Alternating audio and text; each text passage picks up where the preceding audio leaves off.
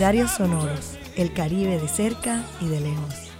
Es un viaje por el mundo de los sonidos, su nacimiento y sus prácticas. Te invitamos a que nos acompañes a escuchar sobre proyectos artísticos, música, poesía, vida cotidiana y los debates de la escucha. Aquí y ahora en Puerto Rico, en el Caribe y más allá de nuestra geografía. Acompáñanos hoy en las lecciones sonoras de las estudiosas Ana María Ochoa de Columbia University y Licia Fiolmata de New York University sobre sus proyectos. Ana María Ochoa Gautier. Eh, yo escribo sobre sonido, soy profesora del departamento de música en Columbia University y he escrito también eh, desde Colombia y desde México sobre políticas culturales y conflicto armado y sobre eh, música y tecnologías. Yo soy por entrenamiento etnomusicóloga eh, y obtuve mi grado aquí en Estados Unidos en Indiana University, pero tuve una profesora en Colombia que fue mi profesora de piano cuando yo era pequeña, tenía siete años, María Eugenia Londoño, eh, entrenada en Venezuela, excelente profesora y eh, muy importante en la recuperación cultural del movimiento indígena en Colombia. Entonces, el antecedente, digamos, latinoamericano, es un antecedente de un modelo eh, muy diferente a la formación ya formal en etnomusicología en Estados Unidos. ¿Y cómo tú defines tu práctica ahora como etnomusicóloga? ¿Qué estás escuchando? ¿Qué quieres decir sobre el sonido y la música? Eh, bueno, las, las fronteras entre las diferentes disciplinas de la música están cambiando mucho. Musicología, etnomusicología, composición, estudios de sonido, Em, composición sonora, instalaciones sonoras. Hay, hay un campo muy fluido y fluctuante en este momento. Entonces, digamos que mi trabajo más reciente se modela sobre el de otros etnomusicólogos anteriores, antropólogos de la música y del sonido, que comenzaron a preguntarse em, desde los años 70 más especialmente, pero esto tiene una historia mucho más antigua. Em, eh, cómo hacer para trabajar con músicas que no cabían dentro de los parámetros de cómo se define la música en, em, digamos, en los estudios de música occidentales. Por tanto, se empieza a abrir el campo desde una perspectiva donde las diferentes prácticas musicales que tienen diferentes grupos de personas y, de otro tipo de seres en diferentes comunidades, em, invitan a repensar qué es la música misma. ¿sí? Entonces mi trabajo se inscribe un poco dentro de esa historia, eh, de ir pensando cómo pensar la práctica, por un lado, disciplinar desde América Latina, pero por otro lado, cuando uno empieza a, cuestionarse eso, empieza a cuestionarse también qué cuenta como música para quién. En parte, a mí me ha interesado mucho cómo diferentes personas y grupos humanos em, le dan sentido al mundo en que viven y a su propia vida, ¿sí? y, a los, y a las relaciones con otros seres. Y eh, un punto fundamental es la manera como articulamos la vida a través de lo sonoro, sea la palabra hablada, la música, los sonidos de la ciudad, el ruido, eh, el silencio, lo que no podemos hablar o escogemos no hablar, eh, tantas dimensiones del mundo sonoro que hay. Entonces, eh, a mí me ha interesado no solo la música en sí y abrir esa definición de lo musical, sino también pensar cómo eh, la intersección, por ejemplo, de música y lenguaje, que es tan difícil de separar para muchas comunidades del mundo, la intersección entre ver, oír, que también es muy, muy difícil de separar, la idea de que la gente escucha no solo con el oído, sino con diferentes partes del cuerpo. Eh, de que la gente que no tiene habilidades para escuchar con el oído puede escuchar de otras maneras.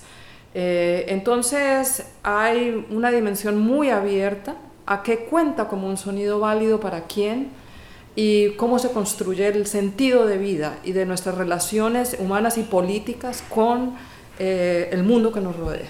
Fue el archivo colonial el que abrió para mí eh, esa pregunta por lo humano y lo no humano, obviamente en intersección con lecturas eh, de colegas antropólogos y filósofos y otras personas. Pero lo fundamental fue que por un lado yo veía que cuando uno lee el archivo colonial, los modos de escucha de diferentes tipos de personas, indígenas, afrodescendientes, eh, criollos, eh, europeos de distintas partes, etc., consideraban la escucha a otro tipo de seres vivos, animales, pájaros, seres que uno no percibe en el mundo inmediato, o sea que nosotros en la cultura occidental podemos considerar, digamos, seres espirituales.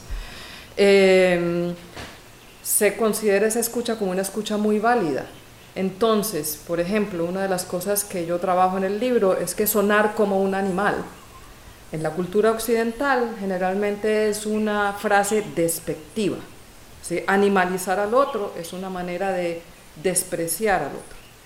Pero si yo vengo de una cultura en donde sonar como un animal no significa despreciar otro ser, sino al contrario, imitar y escuchar una capacidad comunicativa de un ser que es muy diferente a mí, pero que tiene igual validez de sentido, su vida tiene mucha validez, no es menos que la de una persona. En ese sentido, sonar como un animal, imitar su sonoridad, como hacen la música de muchas partes del mundo, no significa rebajarse, significa tratar de entender la relación entre especies desde otra perspectiva muy diferente. Cuando yo empiezo a trabajar el Caribe, empiezo a leer como las tipificaciones del Caribe. Entonces, por ejemplo, eh, aún aunque eso se ha venido cuestionando mucho por distintas personas, el modelo de la plantación, eh, colonial histórica es el modelo para definir cómo es el Caribe isleño, cierto Caribe isleño, ¿cierto? En Colombia eso no cuadra, ¿sí? Entonces, eh, ¿cómo pensar el Caribe continental en relación al otro Caribe? Eh, ¿Y cuáles eran los modelos de habitación y de llegada, a pesar de que fue uno de los grandes países esclavistas, por ejemplo, de 1680 a 1740? Eh, fue el principal, Cartagena fue el principal puerto esclavista de, América Latina. Em, también hay presencia de indígenas hasta el día de hoy en el Caribe colombiano, eh, etc. Entonces eh, hay, una, hay, hay un modo diferente de operar que nos presenta la variedad que el Caribe mismo tiene para tipificarlo y para pensar sus relaciones. ¿sí? Entonces a mí me parece que eh, ese, es muy interesante pensar ese norte de Sudamérica y su relación con el Caribe y qué tipo de pensamiento, digamos, nos abre a, una variedad que tiene el Caribe eh, en, en, sus formas de sonoridad y de presentación. Yo trabajo en un departamento de música que se supone que lo entrenan a uno en ciertas formas de escucha. ¿sí? Lo interesante es cómo uno debe transformar incluso esas formas de escucha cuando empieza a trabajar con sonoridades que aparecen como ruidosas en la historia. Entonces las vanguardias musicales desde comienzos del siglo XX están problematizando con la noción de ruido, que es un sonido apropiado musicalmente, digamos. Eh, eso mismo podemos pensar desde las culturas coloniales. ¿Por qué mucha gente que sonaba, eh, por ejemplo, eh, las músicas africanas o músicas indígenas fueron tildadas o de repetitivas o de monótonas en el archivo colonial. Entonces, hoy en día más bien podemos en un gesto decolonial invita, pensar que nos invitan a una escucha muy diferente, ¿cierto? No solo hoy en día se ha hecho, pues a lo largo del siglo XX un trabajo con eso. Entonces, em, creo que parte de lo que está pasando es cómo repensar, digamos, esa relación sensorial que tener la escucha de, de frente nos presenta y nos invita a repensar, por ejemplo, esa relación entre lo letrado como campo de conocimiento, lo sonoro como campo de conocimiento, el cuerpo como campo de conocimiento y la interrelación entre esos. ¿sí? No se trata tanto de eh, totalmente desplazar uno por el otro, sino más bien repensar los entrecruzamientos eh, y cuáles son significativos para quién por ejemplo, hay una gran facilidad de usos tecnológicos en muchos casos de apropiaciones tecnológicos, de usos de tecnología muy de vanguardia en cultura popular a lo largo de América Latina y el Caribe. Sí, eso está lleno de ejemplos de etnografías de eso. Entonces, pensar eso, por ejemplo, cómo la gente inmediatamente así tenga problemas de lectoescritura, agarra una máquina y es capaz de producir un gran eh, concierto con una excelente amplificación, etcétera, etcétera. Entonces, ¿cuáles son las mediaciones que eh, están teniendo sentido y cuentan para la gente? ¿Sí? Eso me parece un, un elemento fundamental muchos investigadores reafirman cómo uno es portador, cómo las personas por un lado son portadoras de varios tipos de voces, ¿sí? Uno, le, uno no le habla lo mismo a la mamá que lo que le habla a la maestra, que lo que le habla a un niño o al perrito de la casa, eh, en fin, etcétera, ¿cierto? O a una persona que lo está atacando, ¿sí?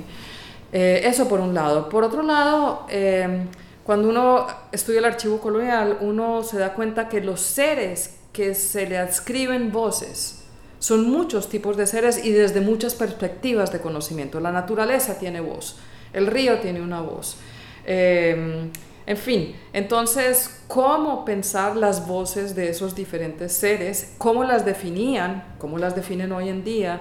¿Y qué, se, qué implica estar atento al hecho de que la idea de voz va más allá de simplemente las personas? Sí, porque, eh, nosotros tenemos en Puerto Rico, bueno, sea, que o la locura total, oír voces, Sí. Pero oír esa voz del más allá es bien importante porque ese es nuestro modo de llamar la intuición, ¿no? Sí, eso es clásico. Hay un libro eh, maravilloso, yo soy terrible con los títulos, pero se llama Hearing Sounds, si no estoy equivocada, pero es como la idea de oír voces eh, entre el siglo XVIII y el XIX, en particular en Estados Unidos, ese libro se concentra en Estados Unidos, se fue volviendo eh, un signo de locura.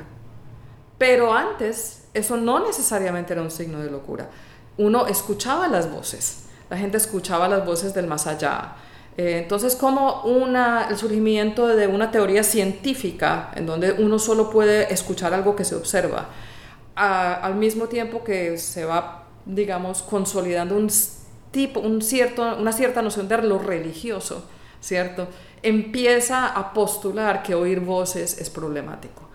Pero oír voces no es problemático para muchas culturas del mundo y para muchas prácticas religiosas, inclusive, por ejemplo, en el sur de los Estados Unidos.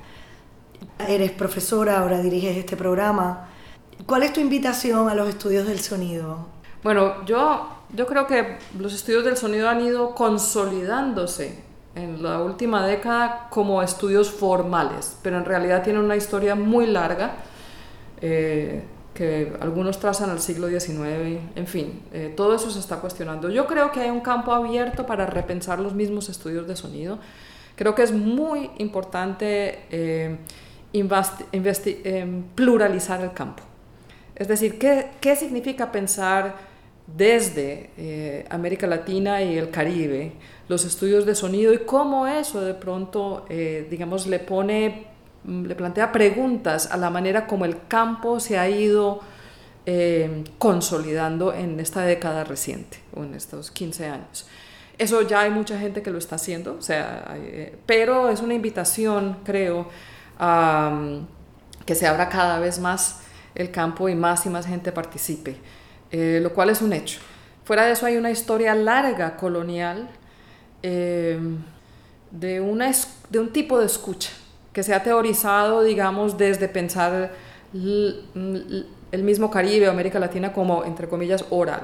Entonces habría una pregunta para cómo se replantea eso, cómo repensar ya no una relación entre lo letrado y lo hablado, sino una sonoridad eh, que problematiza diversos campos, a la vez eh, no solo contemporáneamente, sino históricamente.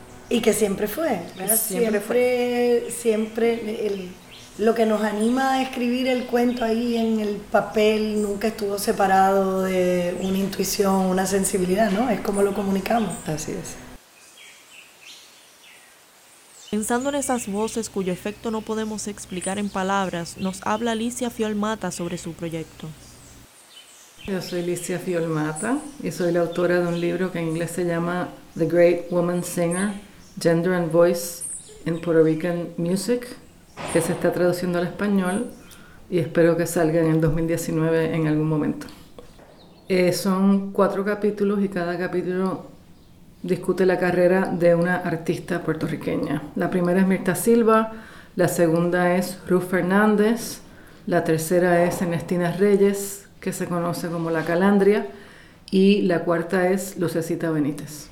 Todas estas cantantes tienen una relación con su sonido, pero yo diría que la que más lo pensó en un sentido muy musical, social, es de separación ¿no? del objeto, fue Mirta Silva, sin lugar a duda. También era una persona que era eh, una sonera eh, maravillosa, tenía una relación con la cadencia, con el ritmo, y en eso yo me baso en ese capítulo, porque esa repetición, ¿no? En Mirta Silva es muy productiva y generadora, mientras que hay otros tipos de repeticiones que son menos eh, creativas, si lo quieres poner así, o mm, más predecibles. Entonces Mirta Silva sí tenía un concepto muy, muy desarrollado de su voz. Sabía que tenía una voz limitada en el sentido estrictamente musical, eh, pero no limitada en otro sentido que es el que yo llamo percusivo, ¿no? la, voz de la percusión. Y también el pensamiento de Mirta Silva era prodigioso, una persona mm, increíblemente, no quiero decir culta porque eso suena como si fuera snob o clasista y no lo era quiero decir más cosmopolita del mundo, sabía de todo, conocía toda la música, no solamente la popular, era fanática de la música clásica, de la ópera, era cinéfila, eh, era una persona con, una gran curiosidad y también la, sabía ¿no? cómo integrar todas esas experiencias a su música. Por el otro lado está Lucecita Benítez. Yo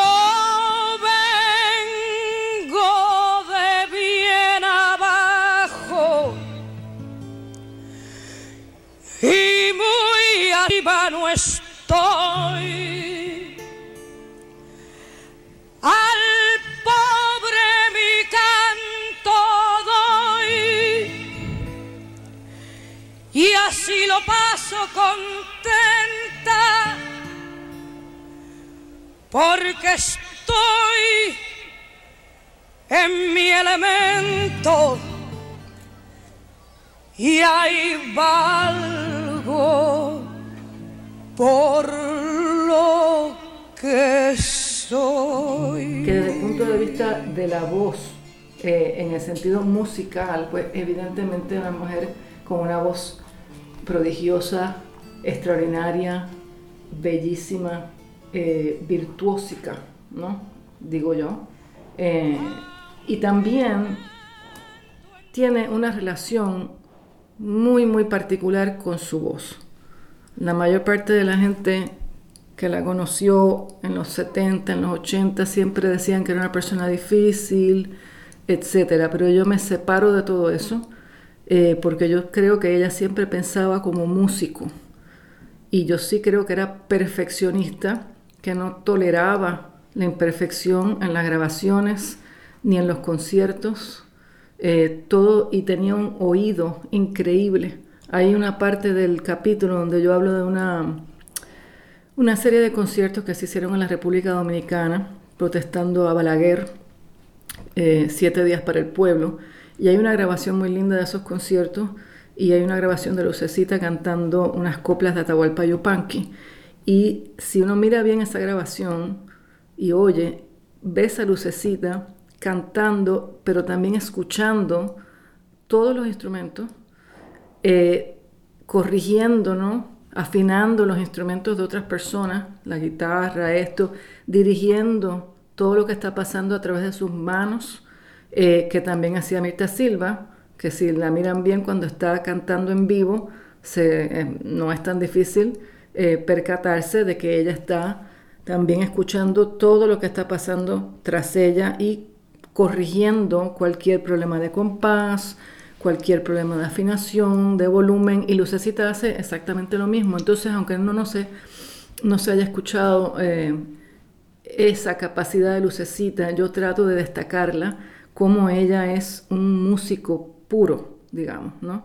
Eh, insistió sobre ello toda su carrera, ¿no? Y, rehusó, ¿no? Eh, claudicar en esa identidad que para ella era obviamente la identidad mm, principal ¿no? de su vida.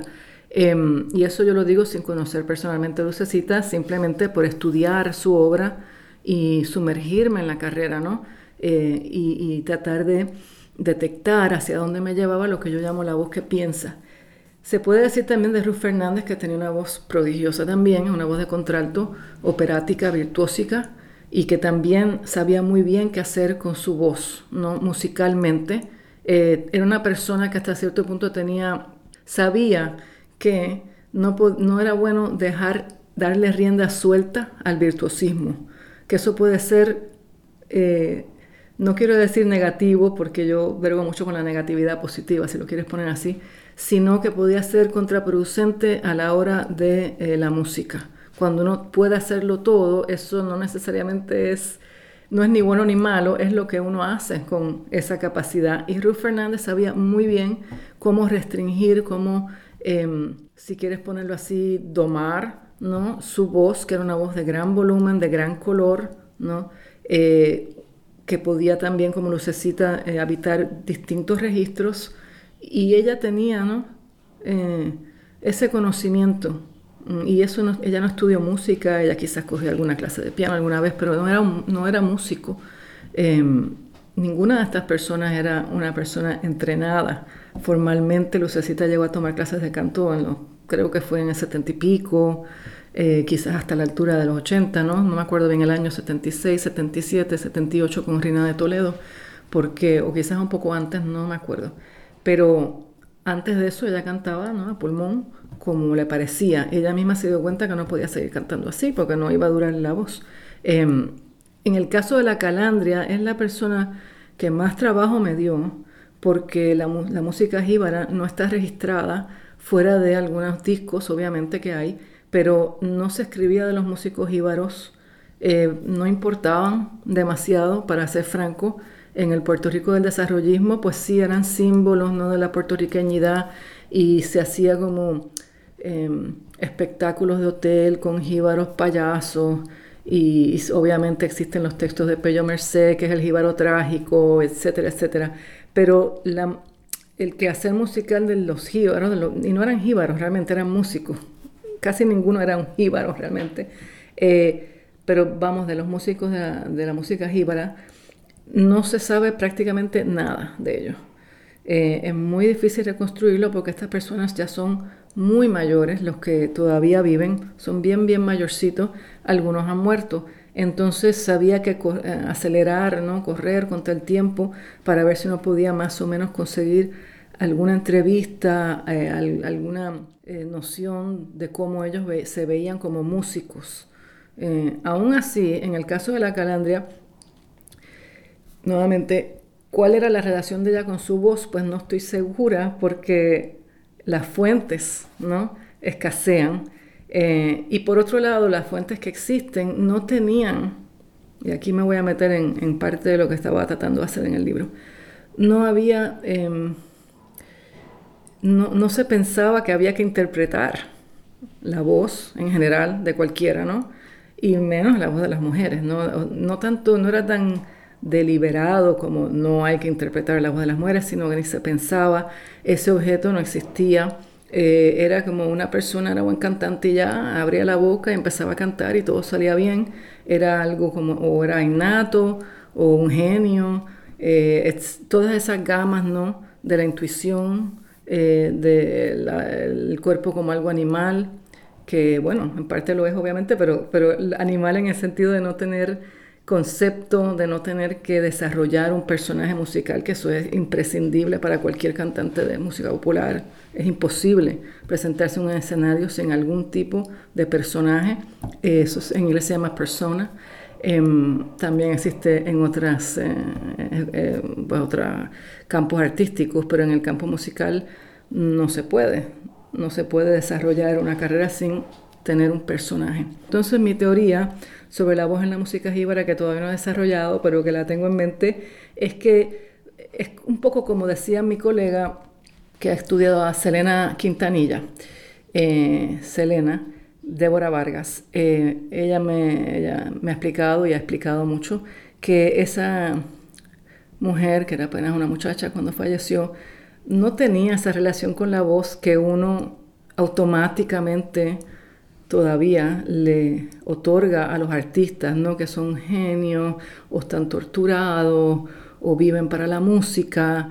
Hay gente que se piensa así, sin duda, y quizás son así, ¿no? Quizás es cierto, es una buena pregunta, pero hay mucha gente que no, hay mucha gente para quienes la música, la, la ejecutoria de la voz en este caso es un trabajo, algo que pueden hacer bien, que pueden ejecutar, hay una serie de accidentes que los llevan quizás a esta carrera. No necesariamente es una cosa para toda la vida. Esta es la teoría de Débora Vargas sobre Selena Quintanilla. Ella pensaba, ella piensa, es teórico en la crítica, piensa que Selena, por ejemplo, probablemente le interesaba más la moda y que probablemente iba a desarrollar esa faceta que vemos en muchos artistas de hoy, por otro lado. Eh, algunos músicos sí se, se dedican en cuerpo y vida a su música. Y yo creo que las cuatro que yo escogí, sí, corresponden a eso, ¿no? Eh, y quizás podríamos teorizar si la voz que piensa habita ahí o eh, si habita en muchos lugares. Por ejemplo, yo pienso que Selena Quintanilla es un ejemplo de la voz que piensa, pero definitivamente esa familia ejecutó eso todos juntos, se ayudaban los unos a los otros, todos tenían que ver con el concepto era una cosa del presente que quizás duraba y quizás no. Eso yo encontré también en la música jíbara, que ellos eran muy del presente. Eh, aunque toda la mitología los ponía en un pasado eh, del campo remoto y, trágico, los músicos no vivían así. Ellos estaban totalmente interesados en lo que estaba pasando a su alrededor, eran parte de, de las comunidades de Caguas, eh, de la diáspora en Nueva York, iban a Hawái a presentarse, a Chicago, eran cosmopolitas, ¿no?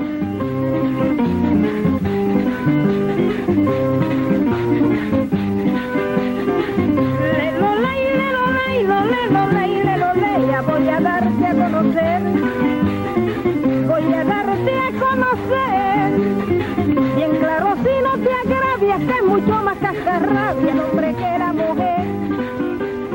la voz que piensa. La voz que piensa de modo sucinto son quizás dos cosas. Por un lado es el concepto que yo utilicé para reordenar todos esos elementos que yo estaba encontrando en contra de, si se puede decir, una interpretación dominante, aunque no había casi interpretación, por lo tanto no sé si puedo decir exactamente eso, porque no, a la hora en que yo empecé a escribir no había mucho, ahora hay más. Obviamente hay gente nueva que está investigando y el panorama pues es mucho más rico ahora. Em, entonces, eso es como un encuentro, yo diría, que no, no puedo cuantificar. A veces tiene que ver con el talento, porque yo sí creo que hay gente que tiene talento, ¿no? Y que y hay algo también inefable, a veces en el arte.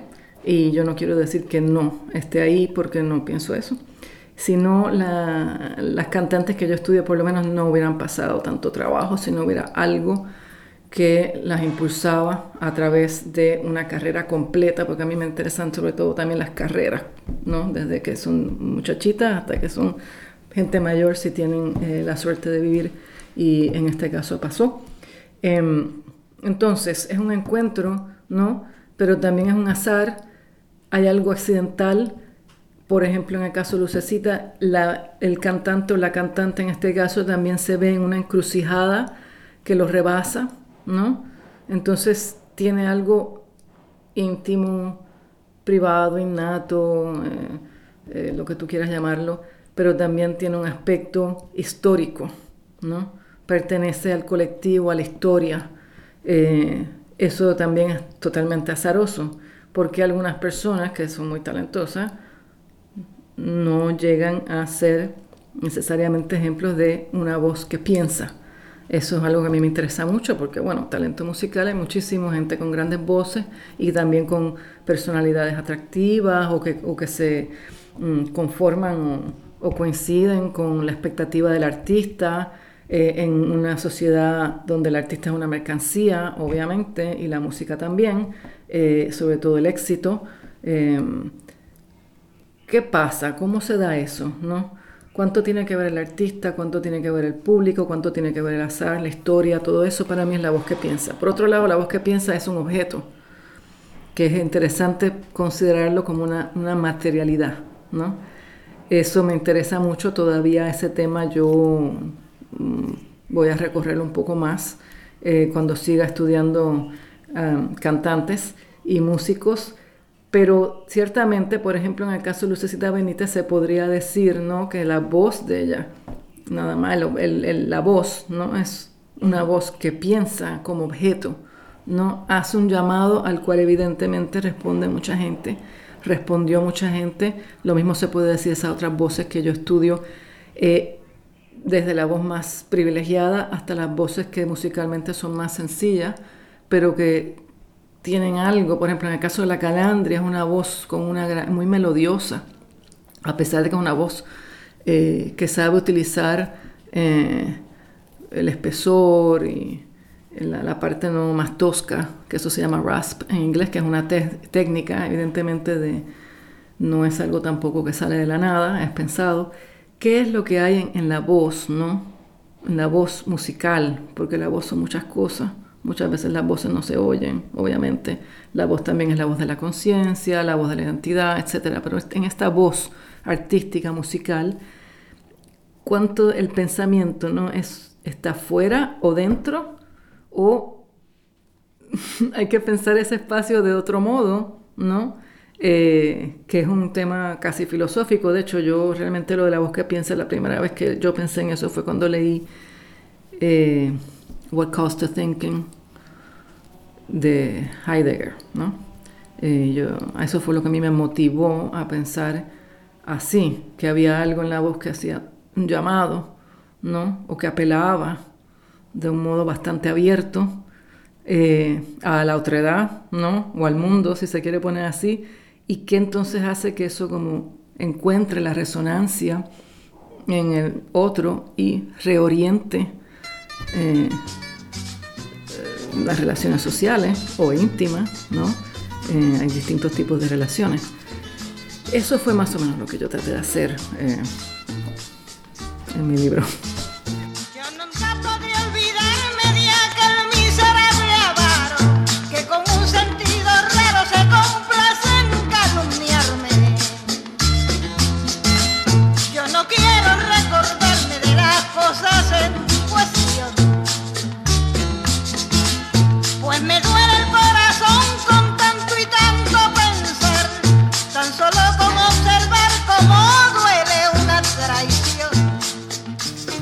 Itinerarios Sonoros es una producción de la calle Loíza Inc. y Radio San Juan, con el auspicio de la Fundación Puertorriqueña de las Humanidades.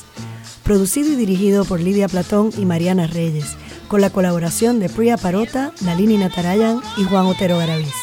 La dirección técnica estuvo a cargo de Ámbar Suárez Cubillé y Julio Albino. Síguenos en SoundCloud, Facebook, Twitter e Instagram como Radio San Juan.